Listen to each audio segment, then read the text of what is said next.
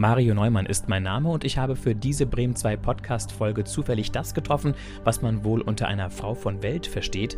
Eine weibliche Person, 1,80 groß, die in ihrem gesamten Auftreten, also in ihren Bewegungen, ihrer Sprache und ihren vielseitigen Kenntnissen und Interessen stets sicher und geschickt wirkt.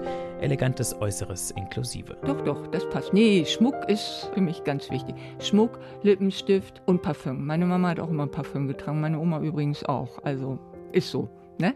Und wenn ich nicht gerade mit Grippe da liege oder so, werden sie mich, naja, ich laufe zu Hause auch mal, aber ich habe keine Jogginghosen.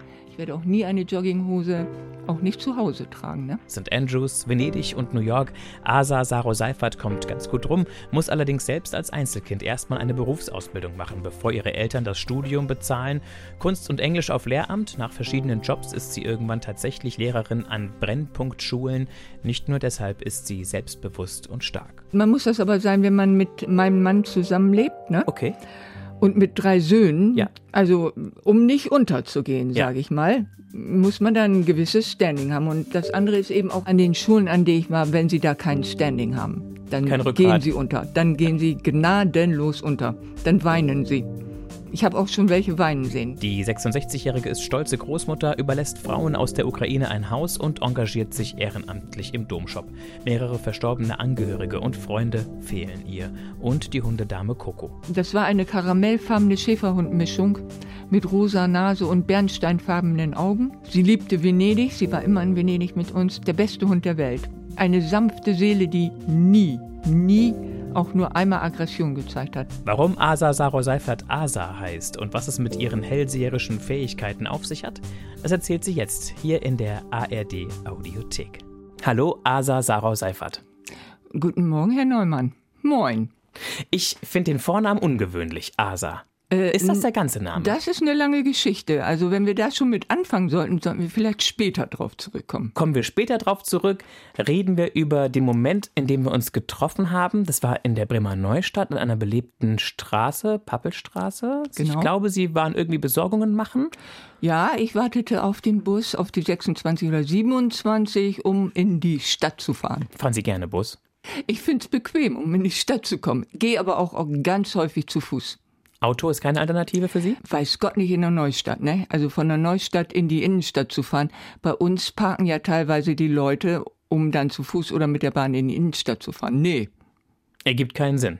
Nee, aber überhaupt nicht. Und sonst? Fahren Sie gerne Auto oder gar nicht? Nee. Ich fahre sehr ungern Auto. Ich habe einen Führerschein, fahre eigentlich aber überhaupt nicht, weil ich so ein leichtes Trauma habe.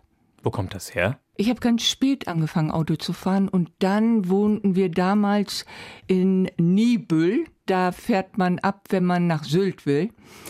Und habe da auf diesen Landstraßen geübt. Und als ich dann hier in Bremen in die Stadt kam, da ging das nicht mehr. Weiß ich nicht, habe ich Platzangst gekriegt. Zu viel Gedränge? Ja, zu eng und so weiter. Haben Sie dann jetzt noch einen Wagen oder? Wir haben ein Auto, klar. Wir, das sind Sie und Ihr Mann. Richtig. Der heißt auch Sarah Seifert? Nee, der heißt nur Seifert. Das Sarah bin ich. Damals bei uns, als wir geheiratet haben, vor über 30 Jahren, da war es eigentlich gang und gäbe, entweder man nimmt den Namen des Mannes an oder man kann sich den Doppelnamen aussuchen. Das habe ich dann gemacht. Weil Asa Sarah Seifert, finde ich, klingt ganz gut. Besser als Asa Seifert. Richtig. Sarah ist aber auch kein typischer Name.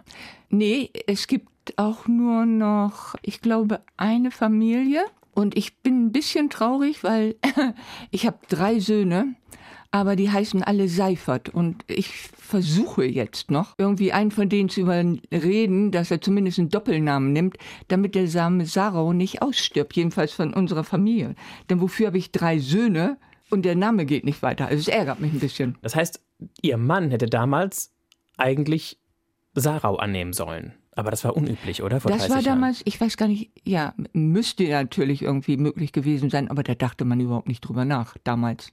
Und Brüder haben Sie keine? Ich habe überhaupt keine Geschwister. Glückliches Einzelkind oder haben Sie damals auch manchmal jemand vermisst? Also zu Hause ich, zum Nee, eigentlich nicht, weil ich bin zwar Einzelkind, aber ich habe zehn Cousinen und einen Cousin und mit dem bin ich eigentlich ziemlich häufig, fast jedes Wochenende irgendwie aufgewachsen. In den Ferien sowieso weil meine Großeltern haben einen Bauernhof gehabt und wir sind eigentlich immer da. Wir sind wild aufgewachsen zwischen Cousinen und einem Cousin, einem einzigen. Und Sie sind eine der Familien Sarau, die woher kommt? Der Name Sarau, es gibt ein Dorf in Schleswig-Holstein, das heißt Sarau. Da gibt es auch ein Gut Sarau, aber soweit ich weiß, waren wir nicht die Familie, die auf dem Gutshof lebt, also die das Anwesen hatte, sondern wir hießen Sarau, weil sie aus dem Dorf Sarau kamen. Also das Dorf Sarau gibt es noch, war ich auch. Und wie ist es da? Ja, wie es um Plattenland in Schleswig-Holstein ist. Aber ganz nett soweit, ne? Und jetzt wollen Sie gucken, dass einer Ihrer Söhne, der Seifert heißt, sich auf Sarau zurückbesinnt. Ja, wollen sie aber nicht. Weil Sie sagen, Sie heißen jetzt so und fertig. Weil ein Sohn, der ist ein bisschen in der Forschung, der ist jetzt im Augenblick in New York und arbeitet für den Professor Rice, der vor zwei Jahren, ich glaube 2020, den Medizinnobelpreis hat bekommen. klar. So, und da er natürlich auch einige Veröffentlichungen unter seinem Namen veröffentlicht hat, möchte er den Namen nicht ändern. Was mit den anderen beiden? Der eine studiert, nee, der studiert ja gar nicht mehr, hat ja einen Master ja gemacht. Der ist in Göttingen und promoviert. Der hat irgendwas mit IT zu tun. Und der andere lebt hier in Bremen zum Glück. Also einen habe ich hier und den sehe ich auch regelmäßig. Und naja, ich weiß nicht, vielleicht könnte ich den noch am ehesten, aber nee, der ist auch ziemlich stur. Mal sehen. Haben die Jungs das von ihrer Mutter oder von ihrem Papa, dass sie stur sind? Ich glaube von beiden, obwohl mein Mann, Mann, ich wäre noch sturer als er. Sie sind Rentnerin, haben Sie eben schon gesagt, als wir mit dem Fahrstuhl raufgefahren sind. Was haben Sie vorher gearbeitet? Ich war Englischlehrerin und Kunstlehrerin. Aber ich habe noch eine Ausbildung ganz zu Anfang vor dem Studium gemacht. Damals noch als Speditionskaufmann, steht tatsächlich auch in der Urkunde. Ich habe aber ziemlich früh gesagt, ich wäre Speditionskauffrau, weil mir es mit dem Mann irgendwie zu blöd war, also bevor das Gendern anfing. Ne? Ja. Und dann trotzdem die Entscheidung, irgendwann zur Schule zu gehen, zurück zur Schule zu gehen. Weil Sie Nö. selber so gerne da ich waren? wollte eigentlich immer studieren, aber mein Vater hat damals gesagt, bevor wir das Studium dir finanzieren, machst du eine Ausbildung, sonst kriegst du das Geld nicht.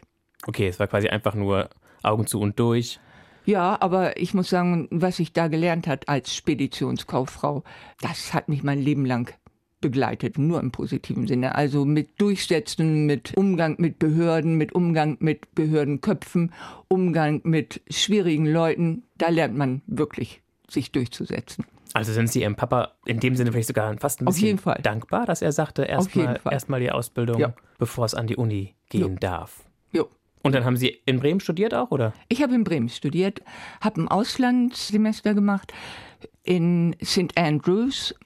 St. Andrews, da hat Prinz Charles seinen William hingeschickt, also eine ziemlich elitäre Uni. Und haben Sie sich da wohlgefühlt oder war Ihnen das eher befremdlich? Absolut wohlgefühlt. Also St. Andrews, wir haben es danach noch wieder besucht, kann man nicht mehr vergleichen. Damals, es gab keinen Bahnhof, man kam da nur mit dem Bus hin. Die Institute lagen zum Teil an der Felsenküste und wenn man rausguckte, tobte unter einem die See. Ein toller Ort. Wissen Sie, was St. Andrews ausmacht? Nein. Nee, ne? St. Andrews ist sozusagen die Wiege des Golfes. Es gibt, glaube ich, für einen Golfspieler ist es das absolute Heiligtum. Ich habe also damals amerikanische Touristen, Golfer, gesehen, die sich hinknieten und den Boden küssten, weil sie die Erlaubnis hatten, dort Golf zu spielen. Also unglaublich. Bisschen skurril auch, oder? Ja, sehr skurril. Okay. Und dann haben Sie unterrichtet.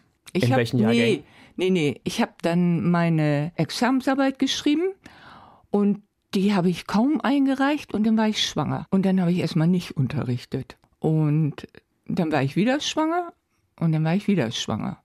Und dann habe ich aber nebenbei, also wenn ich die Kinder hatte, weil ich in Englisch ziemlich gut war, ich hatte einen Freund, der arbeitete fürs Kinderfilmfestival und für den habe ich Dialoglisten übersetzt für Kinderfilme. Es gab ja jedes Jahr in Frankfurt diesen Festivalpreis für Kinderfilmfestival. Da habe ich ziemlich viel Filme mit übersetzt. Paul is Dead und also aus dem Englischen ins Deutsche. Das war ziemlich herausfordernd, weil mit drei kleinen Kindern, manchmal hatte ich eben auch einen Säugling am Busen, ne, stillen und musste sehen am Computer, dass ich die Dialoglisten termingerecht fertig hatte, weil wenn es eine Deadline gab, mussten die da sein. Und dann habe ich noch Englisch für Senioren für die Volkshochschule gemacht. Einmal in der Woche, glaube ich, ja. Um so ein bisschen unter Menschen zu kommen oder was Nö, war die Intention? Das nicht, um ein bisschen an Geld zu kommen und ein bisschen drin zu bleiben. Und das Miteinander mit den Senioren? Das hat Spaß gemacht. Die Ne? hatten alle Bock, oder? Die hatten alles Spaß, ja. Schön. Und dann, aber irgendwann sind Sie noch zur Schule oder sind Sie gar nicht mehr in die Schule? Na, da habe ich für so Nachhilfeinstitute gearbeitet. Ich hatte nachher irgendwie, ach ja, und dann habe ich ja noch für die IBIB gearbeitet. Das sind IBIB steht für? IBIB. Das, äh, die haben damals die medizinischen Dokumentierer, also ich habe Medical English dann unterrichtet, medizinisches Englisch, praktisch die Leute, die die Krankheiten dokumentieren und katalogisieren im Krankenhäusern. Da gab es eine Umschulungsmaßnahme, ganz viele. Die habe ich dann in Englisch unterrichtet. Das waren drei Nebenjobs zu einer Zeit. Und dann wurde ich irgendwann mal von der Behörde über hier, damals die Stadtteilsschule, angefordert, Angeheuert. mm, angeheuert. Als die Jungs aus dem Gröbsten raus waren. Ja, kann man so sagen. Ich hatte aber immer eine Nanny, äh, Ja. ein Haushälter, Männlich. männlich. Der sozusagen geholfen hat, jeden Tag oder zwei, dreimal die Woche? Nee, zweimal in der Woche. Ich war nämlich ziemlich mit denen, das kam durch meine Schwangerschaften. Da hatte ich, ja, ziemlich große gesundheitliche Probleme und da hat mir die Krankenkasse jemanden gestellt. Aber es ging dann so weit, dass unser Haushaltshelfer immer noch ein guter Freund von uns ist. Ich glaube, er hat dann zehn Jahre bei uns im Haushalt gear gearbeitet. Ja, ja, die Kinder erzogen, hat Haushalt gemacht, hat also gekocht und ja, Und wie war das für Sie? War eine? Riesenerleichterung, oder? bestens, bestens. Also wir hatten viel, viel Spaß. Wie gesagt, er ist immer noch einer der besten Freunde der Familie. Die Kinder sind natürlich mit ihm auch aufgewachsen und wir haben immer noch Kontakt. Schön. Wir wollen Sie ein bisschen stichpunktmäßig weiter kennenlernen, indem wir kurz in die Schachtel mit den kleinen Fragen des Lebens Ja. gucken. Sie dürfen, liebe Frau Sarah Seifert, drei Zettelchen ziehen, aufhalten, laut vorlesen und beantworten. Lesen Sie die Klatschspalten. Also wenn ich beim Friseur oder beim Arzt bin, auf jeden Fall. Warum? Finde ich absolut interessant. Was macht das mit Ihnen? Gar nichts. Finde ich nur, finde ich einfach nur interessant. Bewundernswert? Nee, eigentlich nicht. Also, Unterhaltsam. Ja, ich, ich kann mich drüber amüsieren. Interessiert mich. Ja. Weiter? Ja. Okay. Ich wollte nur sagen, ich kaufe die Dinger nicht, ne? Welcher Superheld, Fantasyheld passt zu Ihnen? Donald Duck, Superman, Pippi Langstrumpf, Lucky Luke oder Harry Potter? Also, Oder noch jemand anders, der Ihnen einfällt. also aus diesen würde ich erstmal sagen Lucky Luke. Das ist dieser Cowboy. Ja, Dieser poor, lonesome Cowboy. yes. Der schneller zieht als sein Schatten. Der ist relativ relaxed und cool. Aber pfiffig. Ja? Dem macht keiner was vor. Nee, aber ich muss dazu sagen, relaxed und cool bin ich eigentlich nicht, obwohl mein Mann behauptet, ich wäre so cool, ich wüsste das gar nicht. Ah ja, das kann ja sein. Ja, aber ich riech mich gerne auf und viel auf. Aber trotzdem meint er, im Grunde genommen wäre mir eigentlich ziemlich vieles am Popo vorbeigehen und deswegen wäre es eine gewisse ungewusste Coolness. Keine Ahnung. Und dieses Aufregen ist dann nur, um sich selbst vielleicht manchmal zu erleben. Und gar nicht wirklich wegen der Dinge, die sie. Die bringen sie nicht wirklich aus der Fassung. Doch, Doch. Ich glaube, ich habe ein ziemliches Gerechtigkeitsgefühl. Und ich, wenn ich meine, es gibt ein- irgendeine Ungerechtigkeit oder, oder ein Missverständnis und das wird nicht richtig aufgearbeitet oder verstanden, dann kenne ich keine Gnade. Wann war das das letzte Mal der Fall? Gestern? Erzählen Sie? Nö. Okay. Das wäre denn doch ein bisschen zu persönlich. Einverstanden. Okay, darf ich weitermachen oder? Haben Sie schon einmal heimlich die SMS, WhatsApp oder Nachrichten Ihres Partners oder Kindes gelesen? Heimlich, das heißt also, um zu spionieren. Nee, Ohne dass der andere es wusste. nein, definitiv nicht. Okay. Aber Sie haben es schon mal offen. Dass ich schon mal irgendwie darauf oder irgendwas gesehen habe, ja. Aber heimlich, nee, interessiert mich nicht. Das heißt, Sie haben Vertrauen. Nö, also da habe ich absolutes Vertrauen, wenn Sie das meinen, ja, ja. Also jetzt Misstrauen, dass da irgendwie irgendwas läuft oder so, nee. Dann wurden Sie auch noch nie betrogen. Gehe ich mal von aus. Nee, ganz ehrlich, glaube ich nicht vom Gefühl her. Aber ich muss ehrlich sagen, es wundert mich manchmal. Ich habe da auch schon drüber nachgemacht. Wie machen die Leute das? Ich meine, mein Mann und ich, wir sind beide berufstätig. Ich meine, wie sollten wir da noch ein Verhältnis irgendwie haben? Könnte ich zeitlich nicht einrichten. Ich weiß es nicht. Ja. Und örtlich auch nicht. Nee, lege nicht in meinem Interesse. Nein, nein. Mm -mm. Warum lachen Sie? ich lache einfach nur. Okay. Ja. Aber läge nicht in meinem Interesse heißt ja auch, dass, was ja sehr schön ist, dass Sie einfach glücklich, darf ich annehmen, verheiratet sind. Hatte ich drüber nachgedacht, ob die Frage kommt. Also ich bin zufrieden verheiratet. Ja das mit dem Glücklichsein, ich meine, ich bin nicht jeden Tag glücklich. Das wäre auch komisch. Wenn, wenn sich das jetzt darauf bezieht, dass ich mit meiner Hochzeit oder mit meiner Heirat zufrieden bin und das auch nicht ändern würde, ganz bestimmt. Aber ich bin nicht jeden Tag in meinem Leben glücklich. Aber es bezieht sich nicht nur auf die auf das Verheiratetsein, ne? Ja. Gibt es so Klassiker, die ihn immer wieder in die Magengrube hauen, wo sie schon merken, da bahnt sich was an? Ein in Anführungszeichen Unglücksmoment? Die es ihnen schwer machen, glücklich zu sein? Das ist eine gute Frage. Ja, Krankheiten. Ne? Im Freundeskreis oder in der Familie, da habe ich große Angst vor. Und das belastet mich, weil wir haben ja sowohl im Freundeskreis als auch in, in der Familie doch einige Sachen gehabt. Also aber ich meine, das hat ja, hat ja jeder. Irgendwie. Sogenannte Schicksalsschläge. Mhm. Das sind dann eben auch Sachen, wo man drüber grübelt. Ne? Sie wissen, na, ich kann ja jetzt nicht sagen, Sie wissen, was heute Morgen passiert ist, aber. Doch, das können Sie sagen. Ich mhm. weiß es ja, mhm. weil wir beim Zusammentreffen vorhin unten am Eingang da kurz drüber gesprochen haben, als ich fragte, wie geht's Ihnen, als Sie festgestellt ja. haben, wie ich aussehe. Ich hatte ja. gestern einen leichten Fahrradunfall und mein Kind ist etwas ramponiert. Und dann haben Sie gesagt, dass bei Ihnen auch was passiert ist. Ja, meine ganz langjährige und sehr, sehr gute Freundin ist heute Nacht verstorben. Ich habe eine Nachricht von ihrer Schwester, dass sie sanft eingeschlafen ist, gehe ich auch von aus, weil sie seit zwei Wochen in einem Hospiz war. Also es war abzusehen und es war auch ihr Wunsch. Aber wenn man das dann doch sieht, in diesem Fall war es ja schriftlich, dass ich das gesehen habe, das ist doch ein Schlag in die Magengrube dann. Ne? Ist ja nicht die erste Freundin, die verstorben ist oder Familienangehörige, aber das ist in dem Moment doch schwer. Ich glaube, dass dann aber auch der Schmerz und die Trauer ihre Berechtigung haben. Auf jeden Fall. Ich glaube, wenn dann das gar nicht berühren würde, dann wäre man auch kein Mensch mehr vielleicht sogar. Nee, also Trauer gehört einfach dazu. Und es wäre ja schlimm, wenn nicht um einen getrauert wird. Also ich möchte gerne, dass man um mich trauert. Also doch. Sie haben eben gesagt, Frau Sarah Seifert, es gab oder es gibt immer wieder mal Schicksalsmomente im Zusammenhang mit Krankheit. Hm? Die für sie nicht einfach waren, die ihnen das Glück so ein bisschen verhagelt haben. Können Sie aber auch sehen, dass Sie durch die eine oder andere Sache gewachsen sind oder was dazugelernt haben oder dadurch, dass Sie Dinge durchgestanden haben, weitergekommen sind? Ja, also der Umgang mit Trauer, ich will ja nicht sagen, man bekommt eine Routine, aber man bekommt, oder für mich kann ich das sagen, eine bestimmte Umgehensweise, die einen das ermöglicht, damit umzugehen. Welche ist Ihre? Meine ist erstmal, das klingt irgendwie so banal, aber ich gehe erstmal los und kaufe eine Trauerkarte und dann suche ich aber auch ganz bewusst irgendetwas, was dem entspricht. Also das ist für mich der erste Schritt. Ja. Eine angemessene Beileidsbekundung. Eine ange ich würde zum Beispiel, wir hatten jetzt auch, der Vater von einem äh, sehr guten Freund ist verstorben. Das tut mir zwar leid, aber ich kannte den Vater nicht. Dann würde ich nie eine Karte nehmen, wo steht in tiefer Trauer oder sowas. Auf die Sachen achte ich sehr, wo ich sowieso sehr auf Sprache achte. Da muss das Bild stehen. Dann überlege ich mir, was ich schreibe. Das ist für mich eine Sache.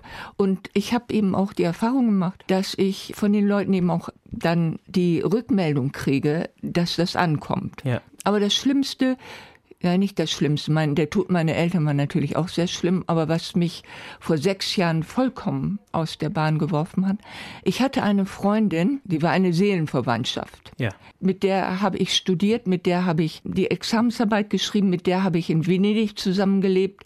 Wie eine Schwester oder noch enger? Ja, wir waren unzertrennlich. Wir beide sind nun eindeutig heterosexuell, das heißt, sie ja. hatte eine Familie und Mann oder Sie fühlten sich nicht sexuell angezogen? Nee, überhaupt nicht. Aber wir waren so eng, uns hätte keiner auseinandergekriegt. Und zum Glück haben die uns angeheirateten Herren das auch akzeptiert. Und meine Freundin ist am 19. Januar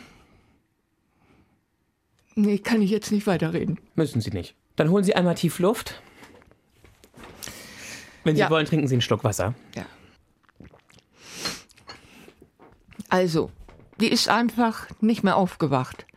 Ist abends noch zum Chor gegangen, hat die Mülleimer um 10 Uhr rausgestellt und ist morgens nicht mehr aufgewacht. Und äh, Ohne Ankündigung. ohne nichts, gar nichts, nein. Ohne Ankündigung. Und ich habe das mitbekommen, dass am nächsten Tag, ich werde es nie, nie, nie vergessen, bin ich zur Schule gegangen, also bin äh, zur Haltestelle gegangen, die Pappelstraße lang, habe hinter mich geguckt, das war ein traumhaft schöner Himmel, ein eiskalter Tag und eins von diesen Sonnenaufgängen, die man nie vergisst.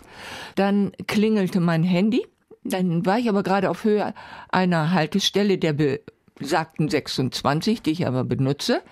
Und ein Bus fuhr an oder hielt. Jedenfalls, ich konnte nur verstehen, dass ihre Tochter am Telefon war. Und sonst nichts weiter. Und ich habe nur gesagt, Jossie, ich rufe dich gleich zurück, ich kann dich nicht verstehen. Dann habe ich sie zurückgerufen und dann hat mir ihre Tochter, sie hat so geweint, hat gesagt, Mama ist tot. Ich konnte nicht in die Straßenbahn einsteigen. Ich hatte wirklich einen Schlag in den Magen. Mir ist so schlecht geworden.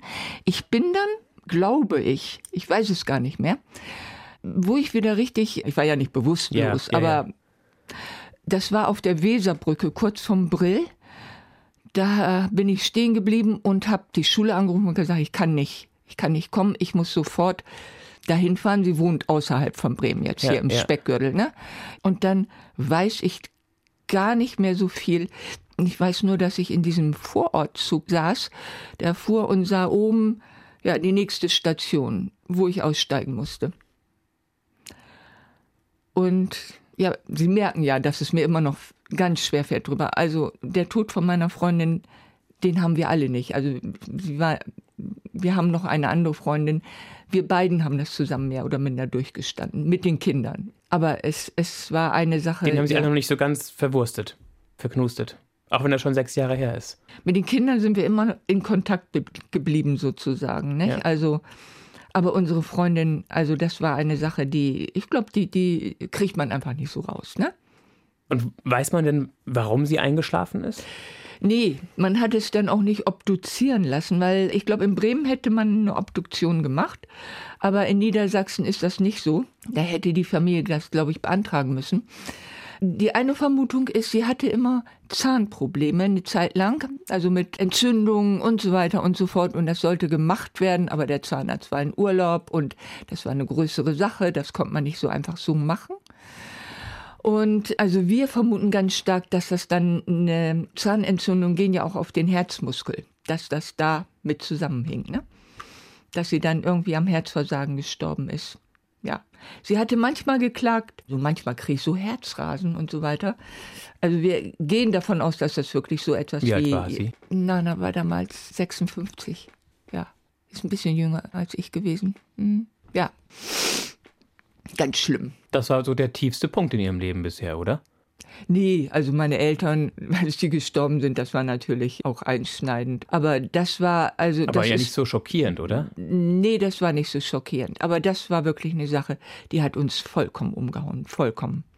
Ne? Also wir fahren auch regelmäßig zu ihrem Grab und sprechen mit ihr zum Geburtstagen und zu Weihnachten und so weiter. Wir sind zu dritt. Aber sie war meine beste Freundin. Also es akzeptiert auch jeder. Und gibt es was, wo Sie sagen, so schlimm das ist, dass die Zeit mit ihr vorbei ist, das, das ist der Gewinn, das habe ich davon, das bleibt mir, das nimmt mir auch niemand mehr, das ist die Erinnerung, Ja, das, das verbinde ich mit ihr, das ist. Ja, nicht nur die Erinnerung, aber dass man eine so loyale Seelenverwandtschaft also haben kann mit einem Menschen. Das finde ich toll. Außerdem sind wir, also Venedig ist ein großes Thema. Nanette und ich haben über, über die venezianische Kunst geschrieben und sind seitdem praktisch in Venedig hängen geblieben. Wir haben auch eine Zeit lang in Venedig zusammen gewohnt und sind, wann immer die Möglichkeit war, nach Venedig gefahren. Meine Freundin wohnt da und ich bin dies Jahr schon dreimal in Venedig gewesen. Ne? Meine Kinder haben in Venedig laufen gelernt. Wir sind jedes Jahr in Venedig, also sozusagen die zweite Heimat. Und das war für Nana auch so. Also Venedig und Nana, Ich hatte ihr dann zum Geburtstag mal einen Anhänger geschenkt, kurz bevor sie gestorben ist. Und ich habe diesen Anhänger dann von ihrer Tochter zurückbekommen und den habe ich von der Ponte dell'Accademia runtergeschmissen in den Kanal Grande. Und da liegt er. Da liegt sozusagen, mhm. da ist sie verwurzelt jetzt. Ja. Was ist sonst für Sie Venedig? Was verbinden Sie mit der Stadt? Mit der Stadt? Ja, was macht, das ist meine Heimat. Was, ja, was macht sie aus? Kann man nicht beschreiben. Also abgesehen vom nicht-touristischen, man hat ein ganz anderes Verhältnis zu Venedig. Ne? Als wenn man als Tourist ist in einem ja, Hotel. Ja, wir oder? wohnen eben dann auch nicht in dem absolut touristischen Zentrum, sondern in einer Gegend, wo es, da gehen die Touristen durch auf dem Weg zum Markusplatz. Aber naja, es gibt da schon tausende Touristen. Aber es ist eben nicht kein Hotspot. Und man lernt dieses Leben da kennen. Und meine Freundin ist die ehemalige Besitzerin des ersten Hotels, das Nana und ich damals für die Forschungszwecke, zu dem wir nach Venedig gefahren sind, besucht haben, die ist unsere Freundin geworden. Auf Wunsch unseres Professors haben wir uns damit befasst. Der hatte ihm auch vorgeschlagen, dass wir über das berühmte Gemälde von Giorgione, das Tempesta, unsere Examensarbeit schreiben. Und damit fing alles an. Wir haben gesagt, wir können nicht über ein Bild schreiben, das wir nicht gesehen haben. In jedem Kunstbuch haben sie praktisch eine andere Farbgebung. Mhm. So, da haben Je wir gesagt, Druck. wir müssen, genau, wir müssen das Original sehen und sind dann nach Venedig gefahren. Mussten, weil wir kein Geld haben, irgendein ganz billiges Hotel suchen. Und die Villa Rosa, das war das erste Hotel, was ganz ablag, wo wir gesagt haben, das könnten wir uns, nee, war eine Pension, das könnten wir uns eventuell leisten. Da sind wir rein, das war auch tatsächlich so. Und das war eben besagte Freundin Inge, die mit ihrer Familie das Hotel gepachtet hatte. Und damit fing alles an. Interessant, oder? Ja, das ist ein Ding, ne? Einfach nur, weil sie sich nichts Erschwinglicheres gönnen konnten oder wollten, hm? kamen sie in dieses Gebäude und ja. haben dort einen Menschen getroffen, auch deutschstämmig, oder? Inge klingt Jetzt ziemlich geht's deutsch. los. Also, die Familie Vidoni. Der Opa war deutsch, ist aber vor den Nazis, soweit ich das weiß, nach Ungarn geflogen. Da ist Inges Mann, der Anders, geboren. Dann sind sie aber vor dem Einmarsch da in Ungarn, sind sie nach Venedig geflohen. Meine Freundin selbst ist aber Südtirolerin aus Innsbruck. So, dann hat sie ihren Mann, der gebürtig Ungar ist, aber in Venedig lebte, getroffen. Der Opa, den ich auch noch kennengelernt habe, war ja deutsch. Der hatte eine Ungarin geheiratet, die Jolli. Die Jolli habe ich auch noch kennengelernt. Und also in der Familie wurde Deutsch, Englisch, Italienisch und natürlich auch wegen Hotel und so weiter Französisch und Englisch gesprochen. Und die beiden Kinder konnten, sind also praktisch mit den ganzen Sprachen aufgewachsen. Und das Drama war damals, dass als wir das nächste Jahr wieder nach Venedig in die Villa Rossa gefahren sind, da war der Anders gestorben, ihr Mann. Hm. Kurz darauf ist ihre Schwiegermutter, die Jolli, gestorben. Und dann ist der Opa gestorben, der aber schon bettlägerig war. Das heißt, die Familie wurde innerhalb von einem Jahr gehälftelt, sodass nur noch Inge und ihre Kinder überblieben. Ja, aber trotzdem, wir haben nie, nie den Kontakt verloren. Inge musste dann das Hotel aufgeben, weil alleine hat sie es nicht geschafft. Aber der Kontakt ist immer geblieben. Ne? Sie wird jetzt im Februar 90. Wie alt wir sind waren Sie jetzt eigentlich? gerade Sie vor einer Woche sind wir wieder zurückgekommen. Also wir waren jetzt gerade in Venedig. Sie sind irgendwas Anfang Mitte, sech, Mitte 60? Nee, 66. Ja. Ja, doch Mitte, genau. Ja, ja. Ein bisschen über Mitte. Ja, naja, ziemlich Mitte. Es gibt doch dieses Lied, wie finden Sie das, Udo Jürgens? Die Aussage finde ich gut, aber Ja. ist nicht so meine Musik, ne? Ja. Sie hören eher klassische Musik? Nö. Also ich war ziemlich damals also auf die Glamrock, ne, David Bowie und na na na, Roxy Music war für mich die Erleuchtung überhaupt und Iggy Pop und ja, was man damals so hörte, Gary Newman, Thomas Dolby und so weiter und so fort. Simple Minds habe ich gesehen, Spandau Ballet, ich weiß nicht wie oft. Ultravox habe ich glaube ich fünf, fünfmal gesehen live, also ich habe sie alle gesehen. Und mein Mann ist ziemlich in Americano und Independent Music, weil wir haben Freunde in England. Der Mann meiner Freundin, der früher mein Englischlehrer war, also meine Freundin hat praktisch ihren Englischlehrer geheiratet. Der ist in der Musikveranstaltungsszene ziemlich tätig, immer Mhm. noch. Hat selbst kleine Musikfestivals und ist PJ Harvey, ich weiß nicht, ob Ihnen das was sagt, no. John Parrish und diese ganzen Sachen, ist er immer noch voll drin, ne? Ja, schön. Jo. Das heißt, Ihr Mann hat so ein bisschen anderen Einschlag, als Sie damals hatten. Nee, äh, den Einschlag haben wir jetzt beide. Mein Okay. Mann war also früher damals auch, mein Mann ist ein ganz großer Lou Reed-Fan, Iggy Pop-Fan und äh, Velvet Underground und solche Sachen. Nee, nee, da treffen wir uns schon. Ne? Apropos Treffen, woher kennen Sie sich? Wir haben uns kennengelernt auf dem 30. Geburtstag eines seiner besten Freunde beim Domtreppenfegen. Aber mein Mann hat mich schon, ohne dass ich das wusste, ich glaube, schon immer vor, vor Verehrt oder verfolgt? Was wollten Sie sagen? nee, verfolgt hätte ich ja gemerkt. Bewundert. ja. Hat er gesagt jedenfalls. Aber da musste sie ja schon Da mal vorher irgendwann wahrgenommen haben. Aber ich ihn nicht. Irgendwo in Bremen auf irgendeiner Fete oder Ja, ja, in irgendeiner Disco. ja, Also er kannte sie wohl schon, als sie beim Dom Treppenfegen zusammentrafen. ja. Ich kannte vom Namen, also ich, ich wusste immer den Namen, ne? Dass er ein sehr, sehr guter Freund von unserem Freund war, ne? Aber nö, ich glaube, ich hatte ihn auch nicht so richtig gesehen. Hm. Und dann hat er ihn den Hof gemacht. Nicht wirklich. nee, den Hof hat er mir bestimmt nicht gemacht. Aber er hat ziemlich deutlich Interesse, ich war damals locker mit jemand anders liiert, ziemlich deutlich Interesse gezeigt und war ziemlich hartnäckig, ja. Hm? Dann waren sie wie alt? Oh, uh, da war ich schon, äh, warte mal, da war ich schon über 30. Hm? Ich bin drei Jahre älter als mein Mann. Und dann wurde es irgendwann ernst. Dann wurde ich irgendwann schwanger. Und danach haben sie gesagt, heiraten wir vielleicht mal. Jo, War Ihnen das wichtig oder war ihm das wichtig? äh, ihm. Ja. Sie hätten auch gesagt, dass wir können auch ein Kind haben, ohne dass wir einen Trauschein haben. Nee, darum ging es nicht. Mein Mann äh, hatte ein bisschen Bedenken, dass, wenn ich sauer werde, irgendwie oder so, dass ich ihm das Kind vorenthalte. Okay. Weil er meint ja, ich wäre ziemlich, ich riech mich schnell auf und wenn und so weiter. Temperamentvoll. Und, ja, ich gehe in die Luft und werde sauer. Ja. So, Impulsiv. ja. Und da dachte er, hat er vielleicht ein bisschen mehr Kontrolle, wenn sie So rechtmäßige hat er das Eheleute gesagt. Ich sind. weiß ja nicht, ob das stimmt, aber Zumindest was dann die Nachkommen auch betrifft. Wir holen einmal kurz Luft und gucken in den Koffer, liebe Asa Sarau Seifert. Da sind zwölf Gegenstände drin. Sie dürfen eine Sache aussuchen und dann sagen, warum es die geworden ist und kurz erzählen. mache ich jetzt mal. ich kann jetzt schlecht gucken. Kann ich darin rumkramen? Ja, Sie dürfen da sehr gerne rumkramen und stöbern. Jetzt haben Sie schon mal eine Postkarte raussortiert oder rausgenommen. Dann haben Sie das Verbandspäckchen in der Hand, den Regenbogenradiergummi. Es geht vorbei an der Weltkarte. Was ist das? Das ist eine Farbsprühdose. Eine kaputte Tasse, ja. Ein Plüschtier. Also, die Wahl ist getroffen, oder? Ja. Was haben Sie genommen? Ich habe eine Postkarte, die ist nicht beschrieben. Da ist eine Sanddüne drauf und ein Leuchtturm. Also erstmal habe ich eine Affinität zum Meer. Definitiv. Weil es nass ist oder wegen Nee, der Weite? weil, äh, ja, erstmal wegen der, der Ruhe. Also Meer, Meer ist Meer.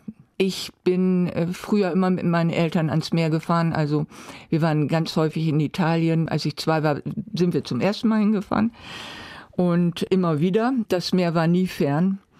Wir sind dann, als die Kinder klein waren, ich glaube neun Jahre hintereinander nach Wangerooge gefahren. Nicht unbedingt, weil nun Wangerooge, ich meine, ist nett, weil Wangerooge jetzt das Nonplusultra ist, aber Wangerooge ist nah an Bremen und Wangerooge hat einen Vorteil, wenn man, also meine Kinder sind in Abständen von zweieinhalb Jahren geboren. Das heißt, wir hatten immer Kinder, Buggies und sowas in Schlepptau. Und Wangerooge ist die einzige Insel, soweit ich weiß, wo der Ort direkt an der Promenade liegt. Das heißt, wenn irgendwas vergessen wurde oder irgendjemand quengelig wurde oder irgendwas zu viel war, dann war man ganz schnell wieder in der Wohnung. Also es war praktisch dann, dass wir nach Wangerooge gefahren sind. Aber dann war auch gut, ne? Ja, da waren die Kinder groß Ja, ja, ja. und man konnte woanders hinfahren. Ja, da waren wir an der Bretagne, war natürlich auch direkt am Wasser. Venedig ist ja nun auch direkt am Wasser. Und wenn wir im Sommer da sind, gibt's auch eine Strandhütte am Lido, wo man dann auch baden kann. St. Andrews liegt ja direkt am Wasser. Dann habe ich ganz starke Beziehungen, war auch mal ja meiner Jugend ziemlich häufig auf den Orkney-Inseln über Schottland. Also gehören zu Schottland. Ja. Da drüber die kleinen Dinger, das sind die Orkney-Inseln. Was Haben wir immer noch gute Bekannte und sind auch manchmal da, ne? Haben Sie da Freunde besucht, der Familie? Na, da hatte ich einen äh, Schüleraustausch und hatte dann, hm, ich war 18, hatte dann auch äh, jemanden Liaison. kennengelernt. der mich auch ziemlich verehrte. Und ja, da bin ich immer wieder hingefahren. Aber nach einer langen Pause haben wir dann vor ungefähr zehn Jahren da wieder den Kontakt angeknüpft. Und siehe da, die alten Freunde von damals gibt es immer noch und mit denen sind wir befreundet und besuchen uns dann eben auch. Ne? Die Orkneys sind auch schon recht interessant. Also lohnt sich. Vom Wasser umgeben. Deswegen Wasser ist eigentlich immer irgendwie. Und wenn ich im Wasser oder wenn ich am Meer bin, muss ich auch rein. Auf den Orkneys ist das Wasser, also das letzte Mal, als wir da waren, acht Grad gewesen. Ui. Jo. Da Ich meine nicht, dass ich uns, oder? mein Sohn und ich und die Ehefrau meines damaligen Damaligen, Freundes, wir sind reingegangen, ne? Mit Neoprenanzug. Na, nein, nicht mit Neopren, mit Badeanzug. Okay. Hm. Aber nicht lang. Nee, nicht lange, nicht bei 8 Grad. Ja, schön. Deswegen. Okay? Einverstanden. Vielen Mhm. Dank. Zurück? Ja. Jetzt ist die Frage zurück, wohin? Also, entweder gehen wir jetzt auf den Namen Asa. Oder Krankheit. Krankheit. Ja, ob es irgendeine Sache gibt, die Sie erzählen können, war vorhin die Frage. Wegen Krankheit? Hm, ja, also hm, kann ich beides was zu sagen, wenn Sie das. Möchten Sie ein anderes Thema oder? Also erstmal finde ich spannend, was es mit dem Namen Asa auf sich hat. Gut. Es kommt nicht von Angela Sarau, was die meisten vermuten. Also, muss so elfte Klasse gewesen sein. Da hatte ich den Ruf, unberechtigt, würde ich mal sagen, weiß ich aber nicht genau. Ich könnte hell sehen, weil ich ein paar Mal vorausgesagt hat bei meinen Klassenkameraden und Kameradinnen, was sie denn in der Mathearbeit oder Englischarbeit oder was geschrieben hätten. Dann hat damals mein Klassenkamerad Wieland, hallo Vilo, gesagt, sag mal, du bist ja eine Hexe. Und damals lief der Film Die Hexe Asa, die geliebte Draculas im Fernsehen. Und der Name ist mir hängen geblieben, ne? Das heißt, Sie heißen gar nicht Asa. Nee, heiße ich nicht. Sie heißen auch nicht Angela. Doch. Nee, Angela. Darf man nicht Angela sagen? Nein. Aber es gibt ja kein schriftliches Erkennungszeichen. Nee, eine meiner Freundinnen heißt auch Angela. Ich heiße Angela. Aber ist mir egal, weil ich sowieso Asa heiße, ne? Angela nur auf offiziellen Sachen. Meine Eltern haben Angela gesagt oder Zicki und Zicki. Zicki. Wegen Zicke. Ja. War das okay oder fanden Sie es eigentlich unangemessen? Nee, das fand ich vollkommen in Ordnung. Das war sehr liebevoll gemeint. Okay. Also eigentlich hat es mir mein Vater gesagt. Äh, ja. Und wo waren wir? Äh, Ja, Das Asa ist schon lange. ewig. Ja, ich sag seit der 11. Klasse, ne? Ist schon lange da. Und Soll auch ruhig bleiben. Passt. Aber Uni- meine, ein meine Unikat. Kinder sagen auch Asa, ne? Oder Mutti oder Mama oder Maman. Sie sind relativ groß. Jo. 1,81 war ich. Und jetzt? Ja, weiß ich nicht, man schrinkt ja ein bisschen, ne? Aber nicht viel, oder? Ja, ich habe jetzt Hacken auch noch, ne? Ja. Also sind Sie locker bei 1. 1,80 bestimmt noch, Ja. ja. Wie ist das als große Frau? Ich find's gut. Es ist anstrengend gewesen, jetzt ist mir alles ziemlich egal.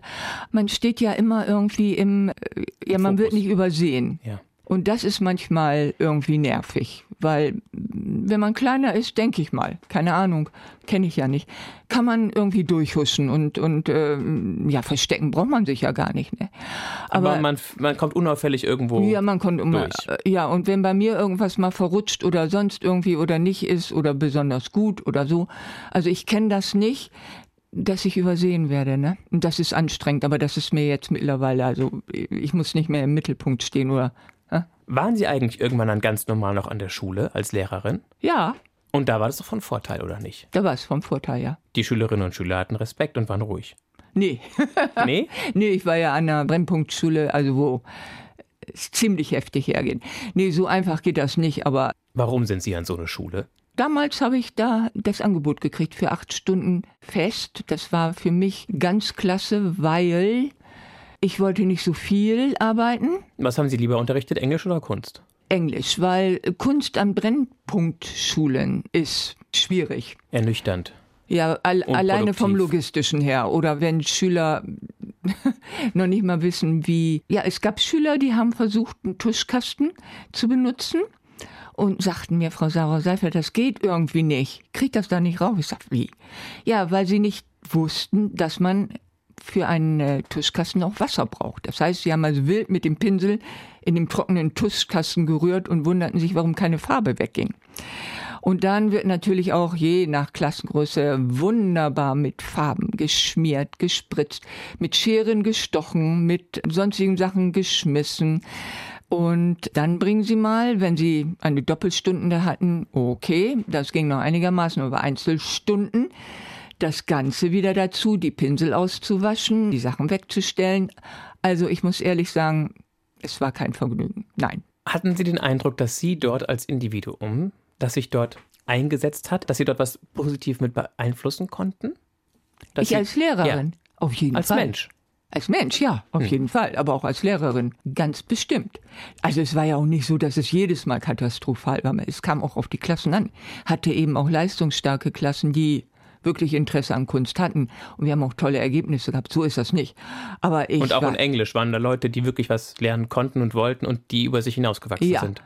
Obwohl in Englisch hatte ich wirklich andere Strategien. Das geht in Anführungsstrichen einfacher, weil sie ja diese ganze Logistik nicht haben. Da weiß ich, dass ich wirklich was bewirken konnte. Dass es überhaupt solche Brennpunktschulen gibt. Finden Sie es nachvollziehbar oder eigentlich falsch? Oder es lässt sich nicht vermeiden, ne? Nee, lässt sich nicht vermeiden. Wenn die Leute in dem Brennpunkt leben, gehen sie da auch zur Schule. Und haben Sie dann irgendwann noch aufgestockt oder sind Sie bei den acht Stunden geblieben?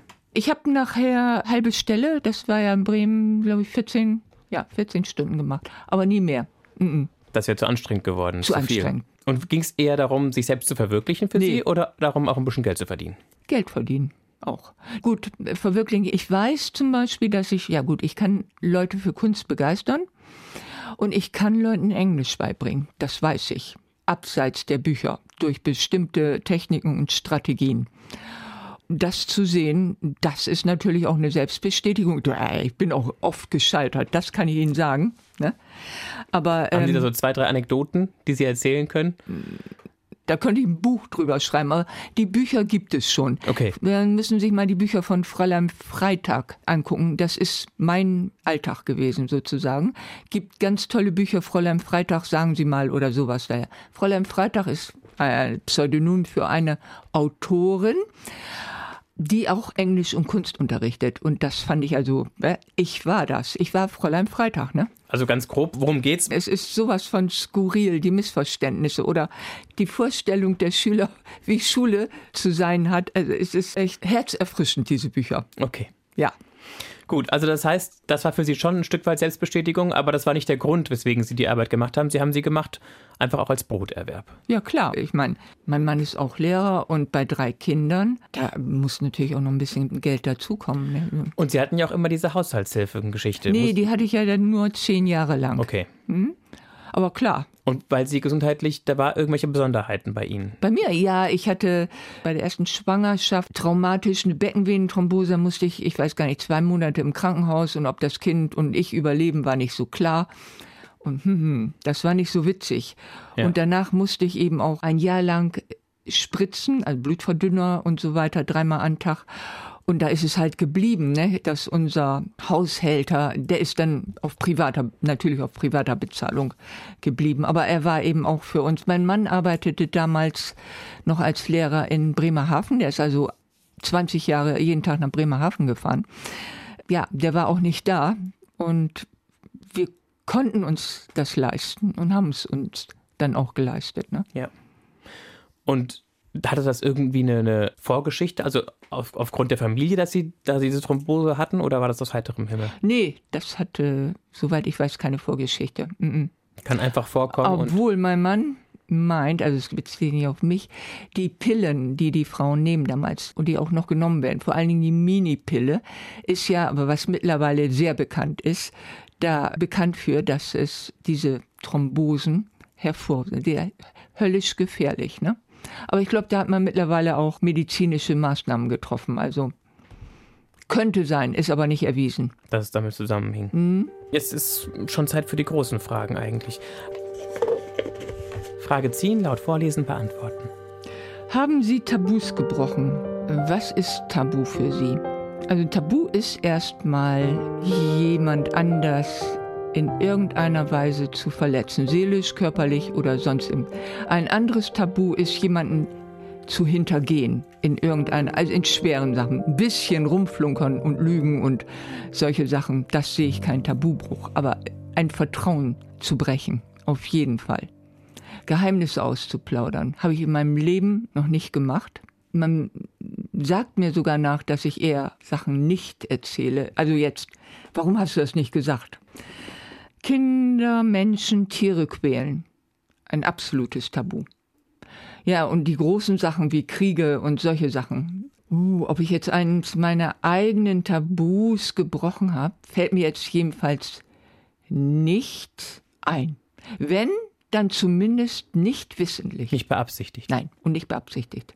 Kann ich ehrlich sagen. Aber wenn sie eine Mücke stechen will, dann hauen sie die auch platt. Ja, das jedenfalls. Ist ja, auch kurz und ja, schmerzlos. nee, wegen Tiere, ne? Ist ja nee, keine Qual. Da, da kenne ich, da kenne ich kein, keine Gnade.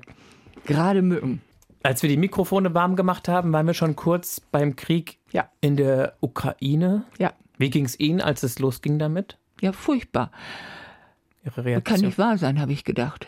Zu dem Zeitpunkt hatte ich gerade ein, ich habe ein kleines Haus in Walle geerbt, in dem ich aber nicht wohne. Da sind die Messemieter ausgezogen, nach langen Jahren. Das stand leer. Und es wurde dann tatsächlich so an meinen Mann die Bitte herangetragen, weil er eine Mitlehrerin hat, die ukrainisch-stämmig ist.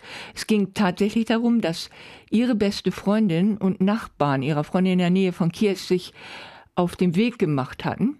Und jetzt eine Bleibe suchten. Ja, mein Mann hat es angeboten und dann wurde es wirklich auch angenommen, dass wir Leute in dem Haus aufnehmen. Drei Frauen und drei Kinder. Und es wurde innerhalb kürzester Zeit, haben Freunde von uns mit Hilfe ihrer Kinder es geschafft, das Haus mit Bettwäsche, mit Geschirr, mit Tischen, mit Betten, mit Gardinen einzurichten. Es wurde von überall hergebracht und da konnten die Ukrainerinnen jetzt drin wohnen. Die sind im, am 19. März eingezogen und sind im August wieder zurückgegangen in die Ukraine. Sie sind in ihr Dorf zurück, weil sie es nicht aushalten konnten, jetzt weg zu sein, weil die Männer waren natürlich noch da, die Häuser, und wir sind in Kontakt und es sieht nicht so gut aus immer. Also Bomben sind eingeschlagen, ein Kilometer von ihren Häusern entfernt. Ja, das, was man wirklich auch in den Nachrichten, das ist die Realität. Und von daher sind wir schon betroffen, ne?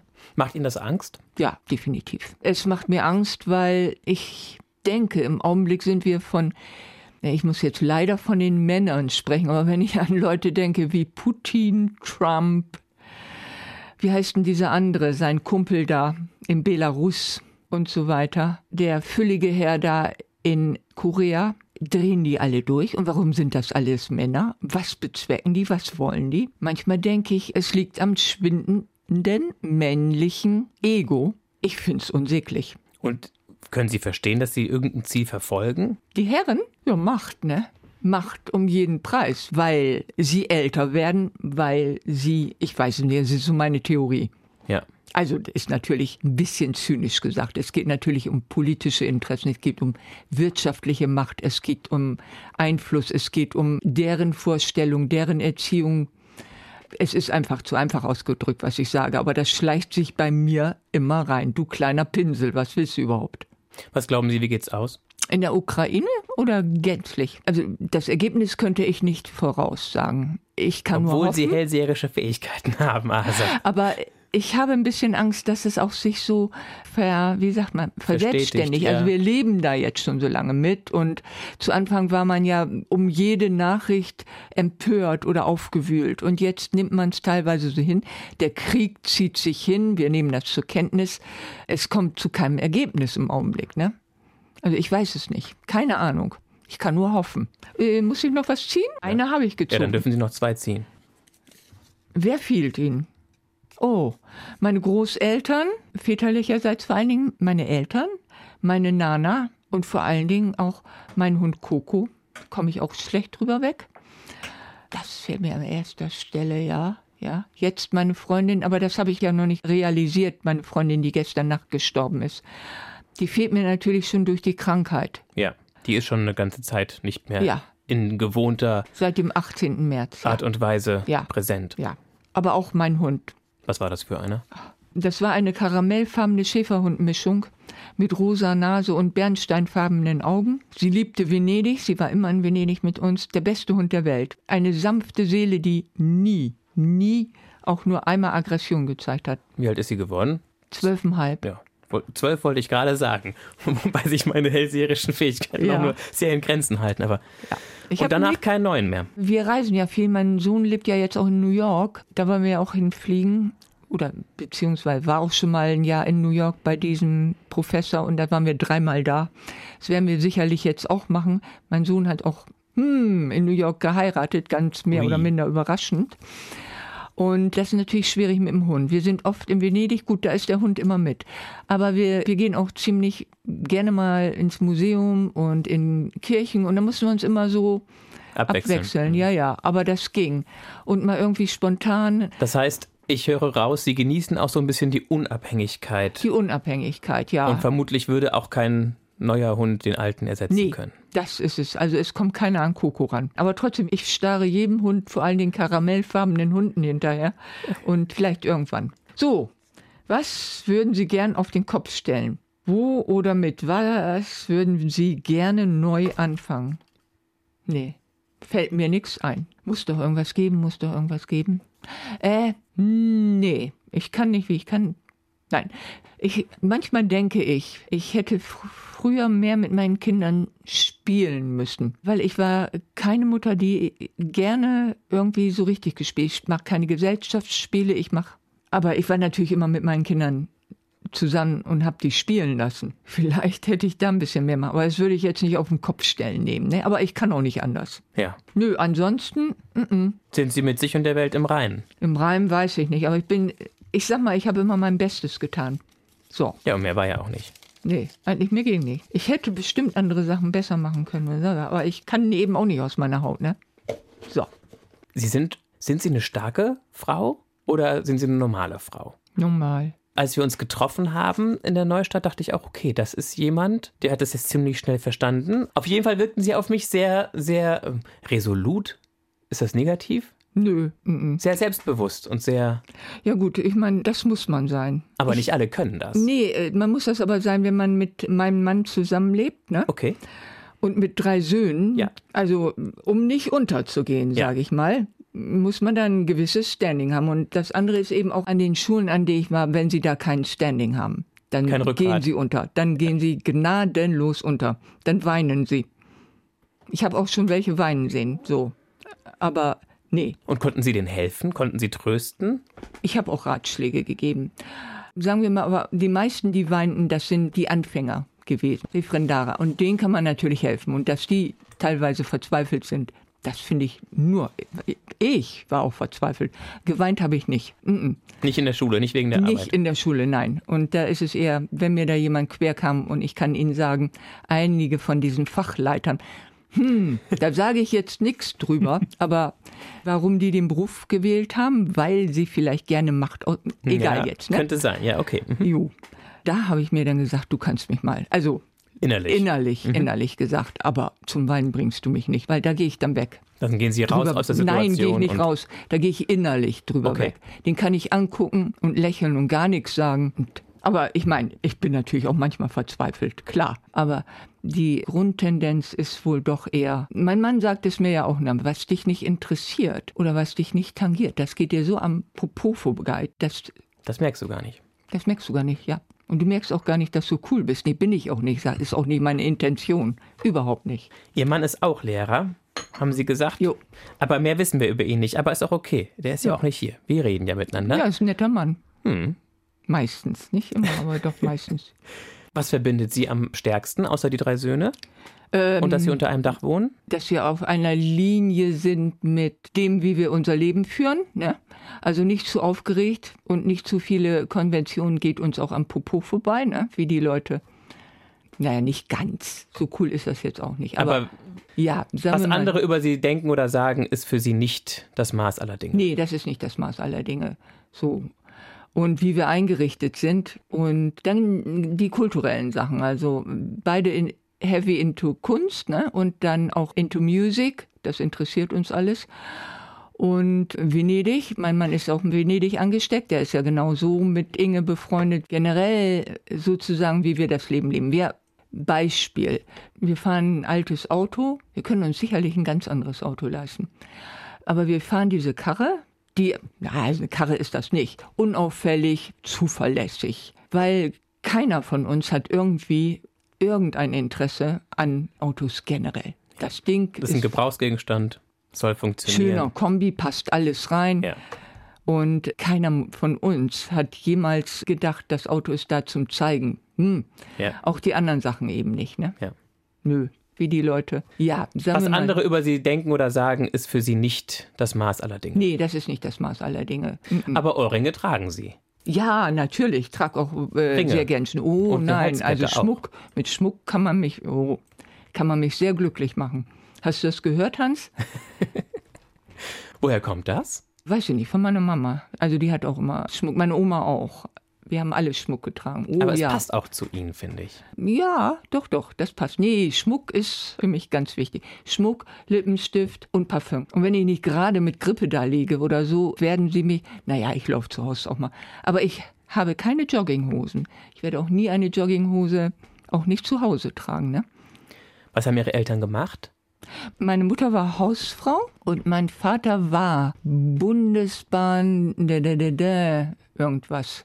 Mein Opa war mal der Leiter vom Hauptbahnhof. Okay. Also gab es da so eine. Ja, ja, Bundesbahner Familie. Mhm, genau. Und sie wollten aber nicht zur Bahn. Nee, ich wollte ja studieren. Nee, ich war ja mehr into Art. So. Kunst. Dann wurde ich ja erstmal gezwungen, ne? Ja, die Bürokauffrau. Bei Bürokaufmanns? Speditionskaufmanns. Ja, aus Kauffrau. Bei Kühn und Nagel zu machen. Und ich muss sagen, ich bin dann aber auch, ich habe ja natürlich mal Ferienjobs gehabt. Durch meine Ausbildung. In den Semesterferien. Ich habe ganz viele Firmen. Jakobs Sichar, Unimar, also die ganzen Sachen. Und ich bin echt fasziniert von der Branche. Ich liebe es. Ich liebe Schiffe. Ich liebe Häfen. Ich liebe Industriebrachen. Alles, was mit, mit Transport und Schiffen zu tun hat, hat mich nie verlassen. Ne? Hm. Weil es eben in dieser prägenden Ja. Lebensphase. Ganz bestimmt. Wo sind Sie eigentlich zu Hause? In der Neustadt. Ja, jetzt. Aber ich komme aus Walle. Und Bremen mal zu verlassen, nach Venedig ganz zu gehen? Ja, pff, ich finde Hamburg toll. Könnte mir vorstellen, in Hamburg zu wohnen. Mein Mann hat aber sieben Jahre in Hamburg gelebt und sagt, es ist total schwer, also mit den Hamburgern an sich in die Gesellschaft reinzukommen. Die sind ganz arrogante Säcke. Und Hat er gesagt. hat er gesagt, Ja. ist seine Meinung. Genau. Nein, vor allen Dingen, Hamburg ist so teuer. Das heißt, mit dem, was wir, so wie wir hier in Bremen leben, können wir in Hamburg nicht leben. Da möchte man auch nicht in In irgendeine ganz kleine Butze Io, irgendwo in gegen, aber ich finde Hamburg toll. Finde ich ganz toll. Venedig würde ich sofort eine Wohnung kaufen, wenn ich jetzt im Lotto gewinnen würde. England habe ich ja auch gelebt, aber jetzt in Deutschland nie woanders. Hat sich ja nicht so ergeben, ne?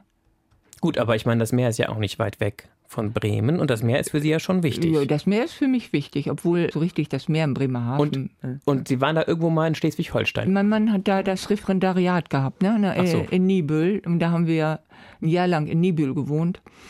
Da sind wir oft nach Sylt gefahren, ne? Da fährt der Zug über den Damm. Interessant. Jetzt haben wir ja schon gesagt, mit 66 Jahren geht's los. Was steht noch an? Was ist auf der To-Do-Liste? Eine Enkelin, Die erste. die erste, Hier in Bremen. ja. Und ja, weiß ich nicht, wie es mit Enkeln weitergeht. Und dann sind natürlich der andere Sohn mit seiner Frau, die sind jetzt für drei Jahre in New York, Manhattan.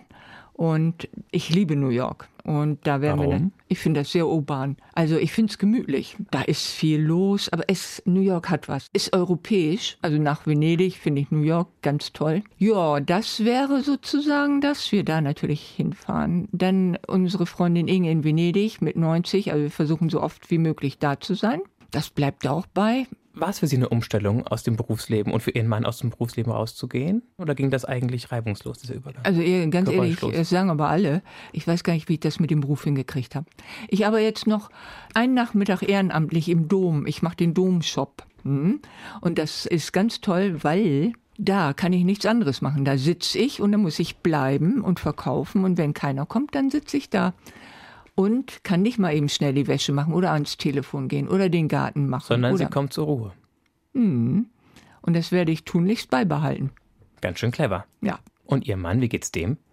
Der hört Ende Januar auf zu arbeiten. Und dann Achso, der darf noch. Stimmt, Sie sagten, ja, der ist ein paar der Jahre ist drei jünger. Jahre jünger als ich. Aber da mein Mann ja nun auch heavy into Kunst und alles Mögliche ist, Geschichte, hm, Politik, da wird der wohl eher wenig Leerlauf haben, denke ich mal. Ist auch wichtig, oder? Ja. Ich meine, so ein Loch, was dann kommt, kann keiner Nee, ich gebrauchen. glaube es nicht, weiß ich nicht. Aber Loch kenne ich jetzt nicht, bis jetzt nicht. Und ich langweile mich auch nie, nie, weil ich kann auch ziemlich gut nichts tun, ne? Schön. Hm. Wenn Sie so einen Strich machen, liebe Asa Sarau Seifert, was würden Sie sagen, wie fassen Sie es zusammen? Was ist die Geschichte Ihres Lebens? Huh, die Geschichte meines Lebens ist vielleicht, ich bin ein bisschen dödelig, aber so alles, was ich mir ne, herangekommen ist durchs Leben, habe ich irgendwie einigermaßen nach bestem Wissen und Gewissen bewältigt. Denn, nee, das ist jetzt, Wenn Sie wollen, machen Sie die Schleife ruhig noch. Ich will nur mal kurz, was meinen Sie mit dödelig? ich plane nicht besonders viel und ich bin überhaupt nicht ehrgeizig und Aha. ich sehe nur das, was mich interessiert. Okay. So, und okay, alles andere okay. passiert Also nicht so strategisch, nicht so kalkulierend. Nee, überhaupt Eher so nicht. intuitiv Ja. und spontan. Ja, und weil ich nämlich im Grunde meines Herzens sehr faul bin. So. Und deswegen Oder auch gemütlich, um es mal positiv zu formulieren. finde ich nett. Phlegmatisch, also nicht äußerlich Ja, phlegmatisch. ja. Ich bin einigermaßen ordentlich, aber es ist tatsächlich so, Schatz, ich muss dir recht geben. Was mich nicht interessiert, das gucke ich mir nicht an. So, und wenn es dann trotzdem auf mich einprasselt, werde ich damit fertig oder auch nicht. Aber ich tue immer das, was ich tun kann. Und was wollten Sie eben sagen, wo Sie sich nicht so sicher waren, ob Sie es sagen sollten? Habe ich jetzt vergessen. Okay. Ja, wir sind jetzt auch schon am Ende. Okay, es war mir ein Vergnügen. Ach, mir auch erstmal, liebe Asa, Sarah Seifert. Schön, dass Sie sich darauf eingelassen haben, dass Sie dazu bereit waren, auf eine Stunde reden. Kein Problem. Wer weiterhören möchte, dem empfehle ich eine andere Frau, die Englisch studiert. Die heißt Esra Gök, ein Arbeiterkind. Das ist eine ganz spannende Geschichte. Die Eltern kamen aus der Türkei nach Deutschland und die sind sehr stolz darauf, was ihre Tochter erreicht hat. Wer sagt, nee, bitte keine Lehrerin, bitte kein Englisch, ich möchte was ganz anderes, dem lege ich Ben Gehlhardt nahe. Der ist Friseur und hat auch einiges an Aufs und Abs hinter sich. Ich bin Mario Neumann. Wir hören uns.